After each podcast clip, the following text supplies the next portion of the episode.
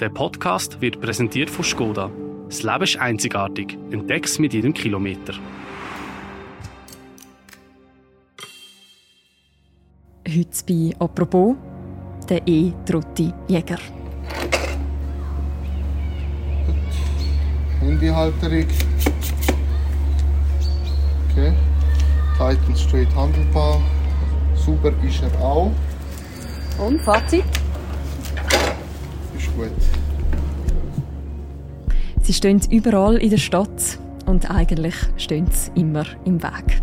Man kommt mit ihnen schnell heim, aber schnell ist der eine oder die andere auch auf 180, wenn man auf dem Velostreifen von einem überholt wird. Seit vier Jahren gehören E-Trottis zum Strassenbild in Schweizer Städten. Dahinter steckt ein System, das 24 Stunden am Tag im Einsatz ist. Und über das System, über das reden wir heute im Podcast «Apropos», im täglichen Podcast vom Tagesanzeiger. Mein Name ist Mirja Gabatuller und bei mir im Studio ist die Wirtschaftsredaktorin Alexandra Arecker. Hallo Alexandra. Hallo Mirja.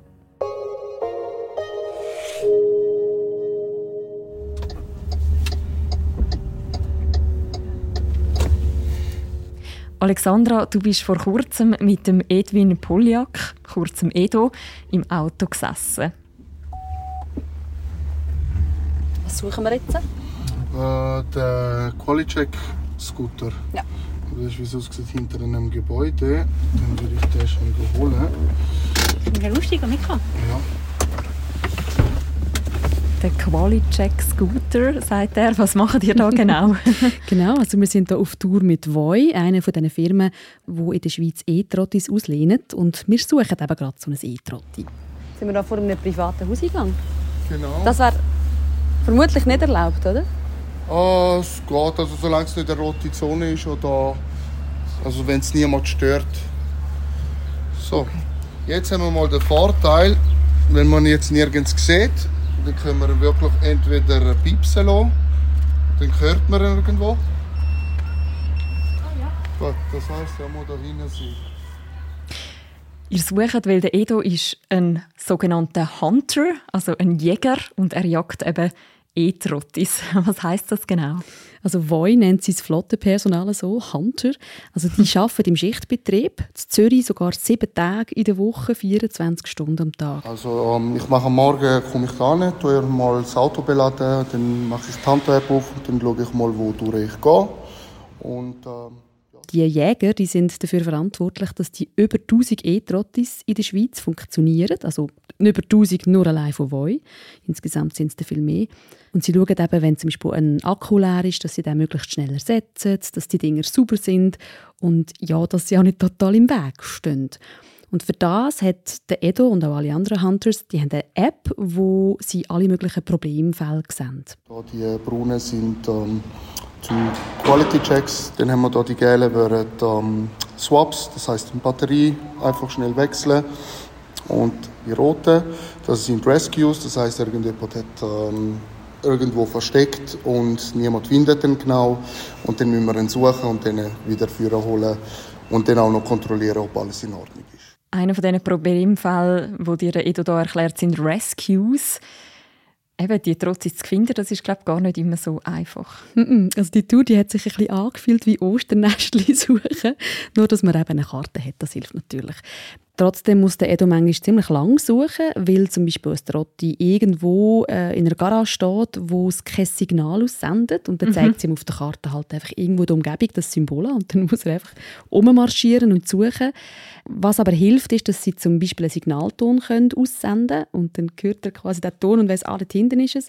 Oder seit einem Jahr hat Voi auch eine Fotopflicht eingeführt, also dass wenn eine Fahrerin am Ziel angekommen ist und die Fahrt beenden dann muss sie ein Foto machen und das hinterlegen in der App. Mhm. Also es ist wirklich so ein bisschen wie eine Schnitzeljagd eigentlich. Stelle ich mir das Ja, gerade vor, was du beschreibst. Was passiert dann, wenn der Edo das Trotti endlich gefunden hat? Dann muss er jedes Mal, egal wie es aussieht, muss er eine 20-Punkte-Checkliste durchgehen auf der App. Und somit kann ich eben jetzt ein Schutzblech vorne, ein Schutzblech hinten kontrollieren, dass sie nicht kaputt sind, ähm, dass alles äh, schön ist. Kann man wirklich einfach Daumen nach oben. QR-Code-Schilder sind um. Den Ständer, ob er funktioniert. Handyhalterung. Okay. Titan straight handelbar. Super ist er auch. Und Fazit? Ist gut. Er macht also den Check. Was ist mit diesen Trottis, wo etwas nicht mehr gut ist? Also wenn es kleine Reparaturen sind oder eben so einen kleinen Dreck, den er vor Ort wegputzen kann, dann macht er das auch vor Ort. Äh, wenn es etwas Gröberes ist, wo dann muss, ein Mechaniker muss dahinter, dann packt er sie in sein Lieferwägeli und fährt zurück ins Depot. Dann würde ich, äh, dann würde ich den Daumen nach oben tun, ihn mitnehmen und dann würden wir ihn kurz äh, abwaschen, und damit er wirklich wieder sauber ist, mhm. damit auch die Leute Freude haben, weil komplett vertagt oder irgendwie verklebt oder sonst was ist dann nicht ansprechbar, vor allem für sagen wir jetzt nicht mal für die Jugendlichen, sondern ein bisschen so ab 25, über 30. Die Leute wollen dann schon ein bisschen seriöser sein. Und mit wie viel Trottis pro Tag macht das der Edu? Ja, da wird Voi eben keine genaue Angabe machen. Sie sind allgemein ähm, sind die Anbieter zurückhaltend, auf das kommen wir dann, glaube ich, noch. Der Edu hat aber gesagt, also intensive Tage hat er auch schon mal 60 Akkus austauscht. Was ist die längste Suche, die du je gehabt hast, um einen zu finden? Äh, puh. Halb Stunde. Okay. Halb Stunde, aber der war äh, am Flughafen. Und wo ist er denn schlussendlich gestanden? Im, äh, im Flughafen, Im Flughafen? Im, äh, in der Garage drin. Was man kann sagen, der Edo ist sicher nicht der Einzige, der so E-Trottis zusammensammelt und nach kaputten sucht. Das ist ja insgesamt ein riesen Aufwand. Wieso ist das eigentlich so? Mhm. Weil eigentlich das Ziel dieser E-Trottis ist, dass ich die überall kann benutzen kann. Oder dann, wenn ich eigentlich würde in ein Auto äh, steigen oder sonst eine zweite Distanz habe, dass ich dann so ein E-Trotti brauche. Das heißt aber auch, dass ich das irgendwo wieder kann abstellen kann, weil es gehört ja auch nicht mir.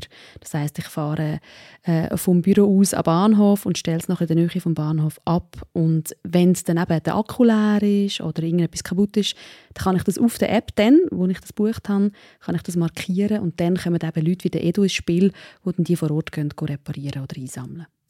Für alle anderen sieht man ja die Trotzis auch regelmäßig umstehen, gerade zum Beispiel am Bahnhof. Ihr habt ja zusammen mit dem Datateam ausgewertet, wie viele von diesen Trotzis insgesamt eigentlich in der Schweiz umstehen. Wie viele sind das?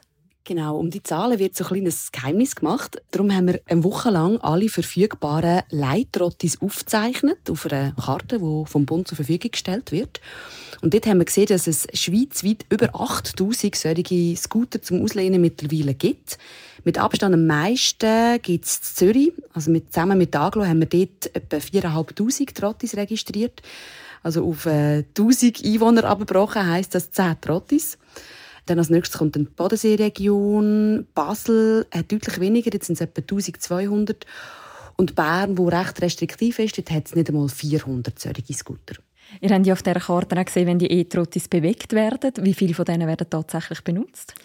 Das hat uns eben recht überrascht. man hat doch das Gefühl, man sieht sie permanent. Aber bei Voi zum Beispiel wird so ein Trotti im Schnitt zweimal am Tag gebraucht. Und eben, wir haben es ja vorhin kurz angeschnitten. Es geht ja darum, kurze Distanzen damit zu machen. Die Anbieter sagen, die Durchschnittsdistanz die ist etwa eineinhalb Kilometer, also so die letzte Meile. Und das, also zweimal am Tag, eineinhalb Kilometer, die stehen einfach die aller, allergrößte Zeit um. Und unsere Datenauswertung hat gezeigt, Zürich, Basel und Bern, dort stehen sogar in den Stoßzeiten über 90 Prozent von allen E-Trottis, respektive sind verfügbar. Mhm. Und warum stehen denn so viel mehr um, als gebraucht werden? Gibt es für das eine Erklärung? Das ist das Geschäftsmodell. Also E-Trottis sollen eine Ergänzung sein zum öffentlichen Verkehr, ähm, kurze Autostrecken in der Stadt überflüssig machen und die Anbieter die zielen vor allem auf junge Leute ab. Sie sollen umsteigen vom Auto auf das E-Trotti. Und weil sie eben mit dem E-Trotti an den Bahnhöfen oder an der Tramhaltestelle fahren können, soll es eben bequem und vor allem schneller sein, sich so fortzubewegen. Und darum sollen die E-Trottis auch ständig verfügbar sein. Das ist so ein das Argument. Voi hat zum Beispiel gesagt, ihr Ziel ist, wenn eine Kundin oder ein Kunde die App aufmacht und so ein E-Trotti buchen will, dann darf es nicht weiter sein als zwei bis drei Minuten zu Fuß. Über das Geschäftsmodell, über das reden wir gerade. Es geht gerade weiter nach der Werbung. Wo auch immer dich deine nächste Entdeckungsreise hinführt, in der grossen Skoda Modellvielfalt findest du den perfekten Begleiter für jedes Abenteuer. Das Leben ist einzigartig. Entdeck's mit jedem Kilometer. Alexandra, wie sind die Eintrottis denn eigentlich überhaupt in die Schweiz gekommen? Also im Ausland gibt es ja schon länger. Wer eine Städtreise gemacht hat auf Berlin oder auf Stockholm, der hat die schon früher angetroffen. Und ähm, weil auch die Schweiz bestrebt ist, weniger CO2 auszustoßen, sind die Städte halt sehr daran interessiert, solche Alternativen zum Auto anzubieten. Wir haben ja auch schon die Velos gehabt, schon viel früher, oder, wo man kann auslehnen und irgendwo abstellen Also haben sie vor vier Jahren angefangen, dann auch die ersten Anbieter in der Schweiz zu bewilligen. Mhm. Und was sind das für Anbieter hinter diesen E-Trottis? Das sind eigentlich praktisch nur ausländische. Also der Ursprung ist in Kalifornien. Dort hat Bird 2017 die ersten E-Scooter hergestellt. Und dann haben es ganz viele Startups gegeben, die ja, das grosse Geschäft geschmückt haben, weil eben das Thema Nachhaltigkeit omnipräsent ist, aber eben auch Shared Mobility, also dass man sich ein Auto teilt oder Velos. Heute sind sie in der Schweiz gemäß unserer Auswertung fünf Platzhirsch, kommen alle aus dem Ausland, ähm, aus Schweden, Estland, aus dem Silicon Valley, Miami und Berlin. Aber ja, sie sind alle schon recht unter Druck, das merkt man, weil eben auch die Bevölkerung zum Teil sehr verärgert ist und Paris zum Beispiel hat ja gerade kürzlich das Verbot beschlossen wieder. Mhm. Also ist ein Aufregerthema, die E-Trottis. Wie reagieren die Firmen dann auf die Kritik, dass die Trottinetz zum Teil auch stören? Sie sagen jetzt gerade in der Schweiz, dass sie sehr, sehr eng mit den Städten zusammenarbeiten. Und das ist zum Beispiel in Paris nicht der Fall gewesen. Und das merkt man auch, dünkt mich. Also ich habe mich mit den äh, Verkehrsverantwortlichen in Zürich, Bern und Basel lang unterhalten. Und sie sagen eigentlich alle, dass wir sehr konstruktiv zusammenarbeiten. Es ist mega wichtig, dass sie auch in der Schweiz Ansprechpartner haben. Darum gibt es eben auch Voice Schweiz etc. Und ähm, ja, dass sie halt mit ihnen wie schauen, wenn es zum Beispiel Ort gibt, wo immer wieder Fußgänger über die Trottis stolpern, ähm, ja, dass man dann zusammen äh, Zonen definiert, wo man nicht darf Trotti fahren darf. Mhm. Wie einfach ist es, um mit diesen Firmen zu reden, wie zum Beispiel mit Voi? Erstaunlich einfach, weil sie anfangen, eben Schweiz-Ableger zu machen, weil sie merken, hier in der Schweiz haben wir ein Geschäft, es floriert. Das Schwierige war eher, konkrete Zahlen von ihnen zu bekommen. Und wieso hält man sich bei den Zahlen so bedeckt? Weil es halt einfach ein sehr großer Konkurrenzkampf ist. Also in Zürich sind es eben gerade fünf Anbieter und sie haben alle eigentlich ein Produkt, das ziemlich ähnlich ist, gleich funktioniert. Also sie haben schon so ein bisschen unterschiedliche Systeme, aber eben nur wegen Details sich abheben und das ist eben der Konkurrenzkampf sehr groß. Und eben bei Voi, wo wir im Depot waren, hat es geheißen, ja, nicht fotografieren, man darf nicht daraus ableiten, wie viele Trottis das wir haben oder wie wir da unser Akkusystem haben. Ja, weil es ist das Einzige, wo sie sich so ein bisschen abheben voneinander.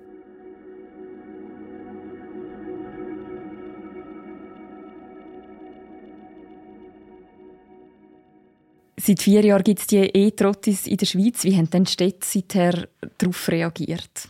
Sehr unterschiedlich. Also Zürich hat sehr lange eigentlich sehr eine liberale ähm, Regelung gehabt, hat letztes Jahr dann aber angefangen, die Regeln zu verschärfen. Zum Beispiel gibt es Fahrverbotszonen wie am HB oder rund um Gewässer, wo man Trottis automatisch auf Schritttempo reduziert. Mhm. Ähm, Rund um Gewässer, damit sie nicht eingeschmissen werden. Genau. Passiert aber trotzdem ab und zu. Oder es gibt so vordefinierte Parkzonen. Wenn man es dort herstellt, dann bekommt man eine Gutschrift. Ähm, also ihr, ja, so ein bisschen, ähm, sage ich jetzt, Regeln leid. Bern war von Anfang an sehr strikt. Gewesen. Sie haben nur zwei Anbieter seit Anfang an. Sie wollen nicht mehr. In der ganzen Altstadt gilt ein Fahrverbot und ein Parkverbot. Und wenn zum Beispiel ein Trotti gemeldet wird, wo irgendwie störend steht oder in der Altstadt, dann muss der Anbieter das innerhalb von einem halben Tag entfernen. Also die, die beharren da recht drauf. Und Basel wiederum ist eigentlich am liberalsten gesehen bisher. Die haben keine Bewilligungspflicht, außer es sind mehr als 200 Trottis. Gibt es bis jetzt aber nicht. Sie haben überhaupt keine Sperrzone.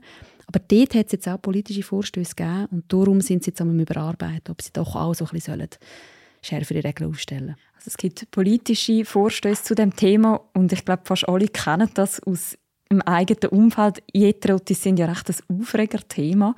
Wieso eigentlich? Ich habe den Eindruck, es hätte damit zu tun, dass sie einfach so ein bisschen aus dem Nichts gekommen sind, wie man auch bei diesen, bei diesen Bikes gesehen hat, die man hat können auslehnen oder Plötzlich stehen sie irgendwie da und sie sind halt wie überall auf dem öffentlichen Raum. Sie stehen plötzlich auf der Trottoir, sie stehen in einer Unterführung und wir laufen rein. Es sind sehr schnell sehr viel gewesen, so ein bisschen in der subjektiven Wahrnehmung. Und eben, es, es fühlt sich ein wie eine Wildwuchs, wo man sieht wie niemand, wo, wo die Trottis irgendwie zusammenlässt. Oder? Darum habe ich den Edo begleitet. Es hat mich so genommen, wer ist das eigentlich? Also wer macht das? Ist das überhaupt irgendjemand? Kümmert sich jemand darum? Und ähm, das meldet er auch zurück, dass, dass viele Leute zu ihm kommen und sagen, aha, da ist ja jemand dahinter, oder? Und man hat so immer den Eindruck gehabt, die stellen das einfach her und es ist dann egal, ob jetzt das in der Unterführung steht. Was man ja auch sieht, es gibt die E-Trottis auf dem Trottoir, es gibt die, die auf dem Velostreifen unterwegs sind, die, die irgendwie auf der Straße zwischen den Autos durchfahren. Was darf man eigentlich mit einem E-Trotti und was nicht? Auch da war es lange nicht definiert, weil eben noch der Bund ein bisschen überrumpelt war, offenbar.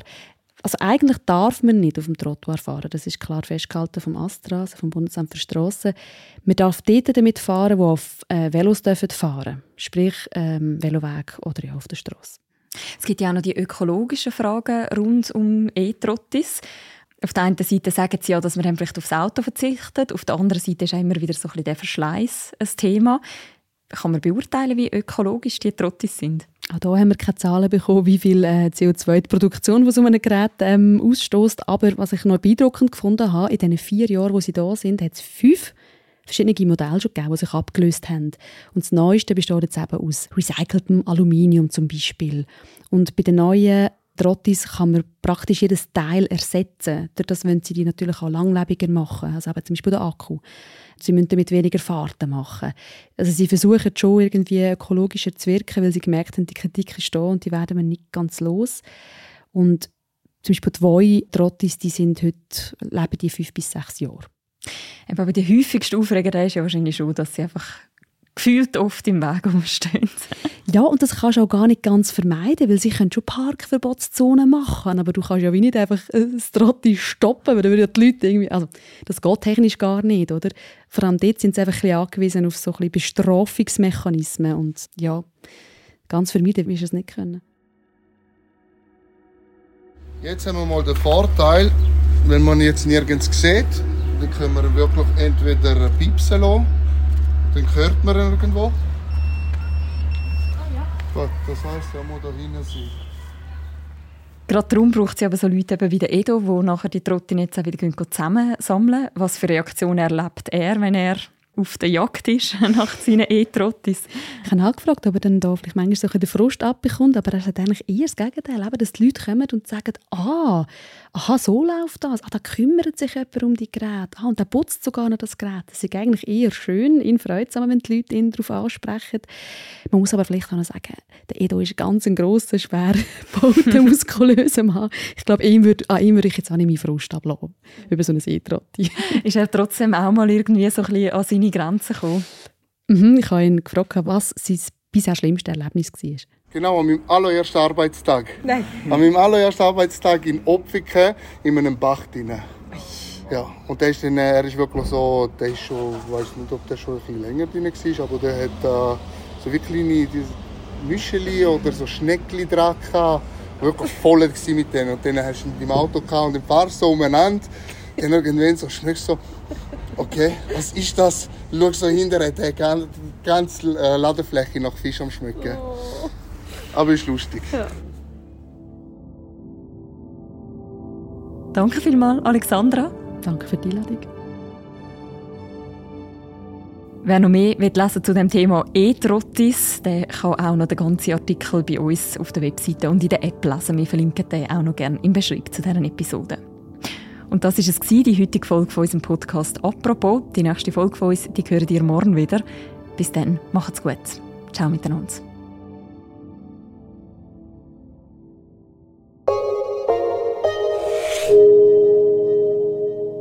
Der Podcast wird präsentiert von Skoda. Ob rein elektrisch, kompakt für die Stadt oder mit Platz für die ganze Familie, entdeck bei Skoda dein Wunschauto. Mehr Informationen findest du auf skoda.ch.